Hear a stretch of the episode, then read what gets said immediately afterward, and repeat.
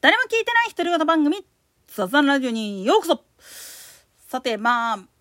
著名人っていうか、有名人が心不全で亡くなると、しかも70を超えずに亡くなったりしたのを見ると、それ見たことかみたいに、いわゆる反ワクチンの人たちらが薬害だとかって言って騒いでるけど、心不全に関して一言で言ってしまうと、こんだけ気温差があっての、かつ、まあ言っちゃなんだけれども、他に病気を持っていなくっても虫歯とかが持ってたらなるんだよこれ。なんでやねん。あと若い時にむちゃくちゃやってるような人っていうのは年老いたからすっげえガタくるの早いんだわ。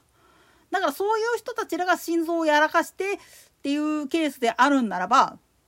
ワクチン云々っていうのはほぼ関係ないんですわ。もっと言い方を変えてしまうとさっき出てきたけど虫歯菌に関して歯周病菌っていうのが実はまあ言ってみると心臓とか脳とかの方に影響が出るっていうのは歯科医師とでそういう貿易関係まあ要するに感染症予防の医学をやってらっしゃる人らの間ではエピデンスがすでに出てるんですよね。でそういう部分で喋ってる分にはいいんだけれども今回ちょっと週刊誌の方で書いている記事に登場してる人まあウェブ上なんだけれどもそこで登場している人が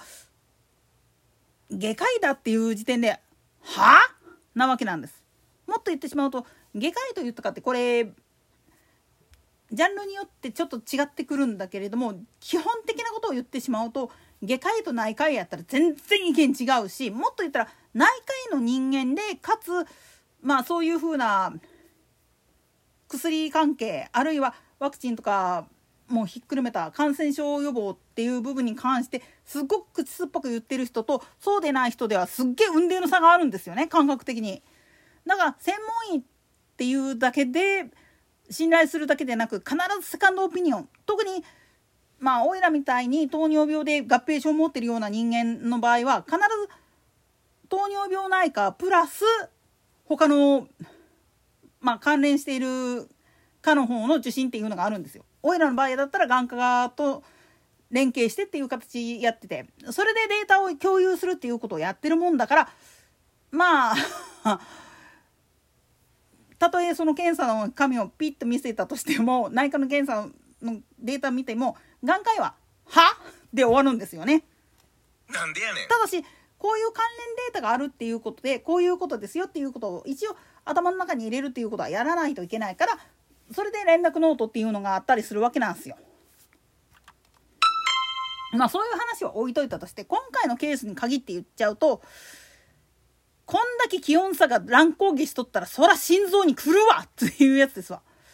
おいらもね一応血圧とか測ってはいるんだけれども普段の血圧よりもねなんかおかしな数字出るなって思ってよく見ると気温がおかしいっていうことが結構あるんだわ。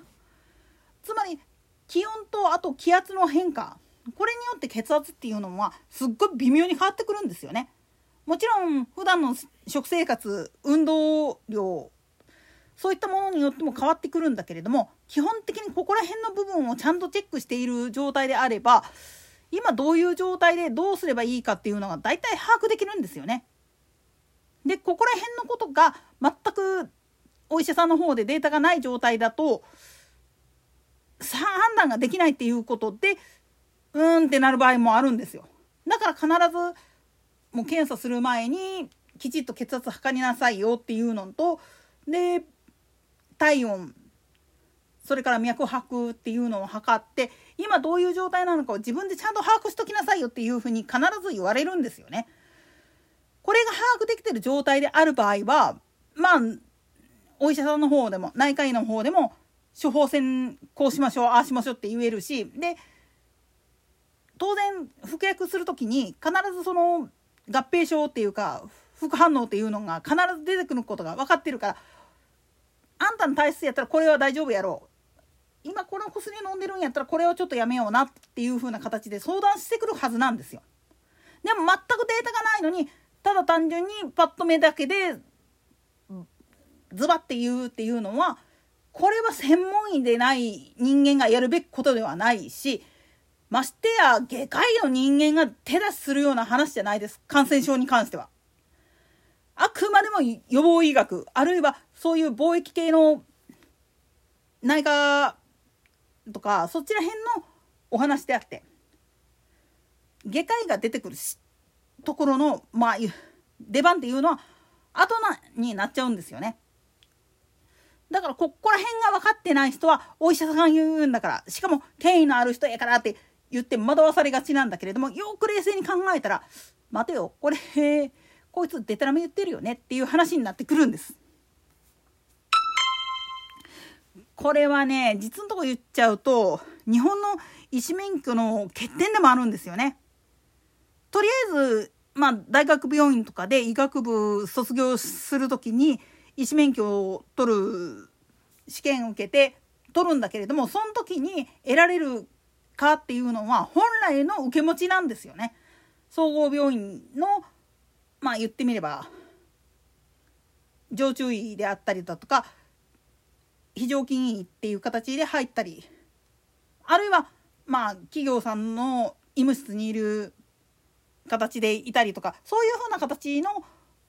お医者さんとしての免許を取る時にどこの川を取ってるかっていうことなんですよ。で内科とかっていうのはまあうんっていう感じなんですよ。一般的なんですよ。でも内科の免許持ってる人が小児科見ることってちょいちょいあるんですよね。なんでやねん。それどころかその小児科の免許持ってる人が内科を見たりあるいは整形外科をやってる人がまあ言ってみると形成の方もやってみたりだとかっていう風なむちゃくちゃなことをやってる場合もあるんですよね。実際オイラが今通っている病院も外科って看板掲げてるけど専門皮膚科やったりするからね。なんでやねん。そういう風なことがあるもんだから実はまあ言ってみると本当にこの先生大丈夫かっていう場合があるんですよ世の中には。だから必ず専門は何ですかっていうふうに問わないといけないんですよね本来は。でかつ同じその科の中にいたとしても外科的なことをやるのが専門的な人もいるし服薬とかそっちら辺の方に精通してる人もいるしっていうふうな形で同じ科の中にもそういうふうなことでまあ、微妙に違ってる場合があるんですよね。当然だけれどももう検査技の資格しか持ってないっていう人の中には放射線技師という免許持ってる人もいるし MRI のあの診断やってる人っていうのもいたりするしっていう形であってだから専門医でない人間が専門外のことをやろうとする場合は